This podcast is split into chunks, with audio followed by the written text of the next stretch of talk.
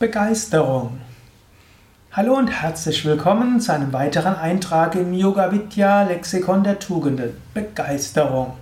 Diesmal eine besonders schöne Tugend, obgleich die Tugend wäre eher die Begeisterungsfähigkeit und Begeisterung ist so das Gefühl, die Emotionen, die man jetzt in diesem Moment hat.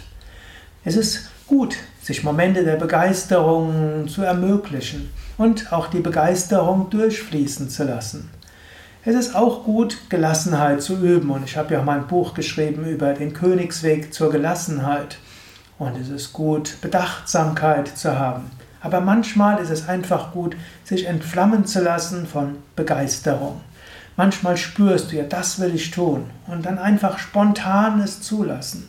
Und diese Begeisterung auch auf andere überschwappen zu lassen.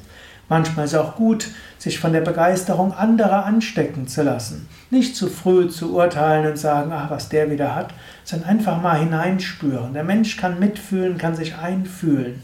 Und wenn du jemand siehst, der voller Begeisterung ist, dann spür das mal und lass dich anstecken. Wie oft heute, gerade ab einem gewissen Alter, das fängt meistens schon recht früh an, lassen sich Menschen nicht mehr so schnell begeistern. Kinder haben diese Begeisterung. Sie haben ein neues Spielzeug, voller Begeisterung spielen sie damit. Sie sehen die Oma seit äh, einer Woche erstmals wieder. Voller Begeisterung rennen sie zu der Oma hin. Sie sehen etwas Schönes und äh, schwimmen, schwimmen voller Begeisterung und so weiter. Aber diese Art von Begeisterungsfähigkeit hast du auch. Das ist auch das Schöne. Ich war mal in, eine Weile in Amerika, einige Jahre, und dort gibt es auch äh, zum Beispiel Gottesdienste, die voller Begeisterung sind, wo Menschen aufstehen und Amen dort rufen. Hm? Und wir erleben es natürlich auch hier in unserem Yoga Vidya Seminarhaus. Gibt es auch Samstagabend zum Beispiel die Satsang, wo Menschen dann plötzlich voller Begeisterung aufstehen und tanzen. Hm?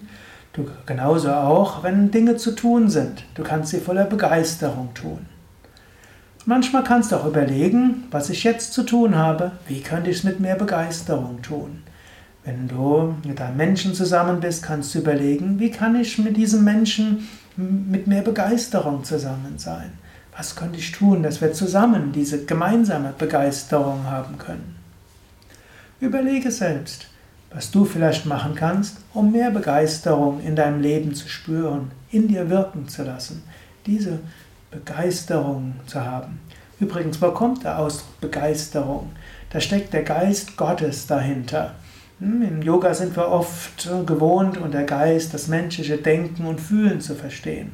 Aber Begeisterung, da steckt der Heilige Geist dahinter.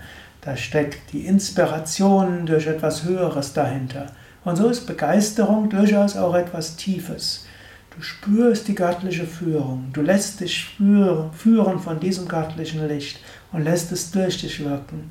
Und wenn du diese göttliche Inspiration hast, dann fällt es leicht, Begeisterung zu leben, zu spüren und auch dann weiter wirken zu lassen, selbst wenn es mal nicht mehr so einfach ist.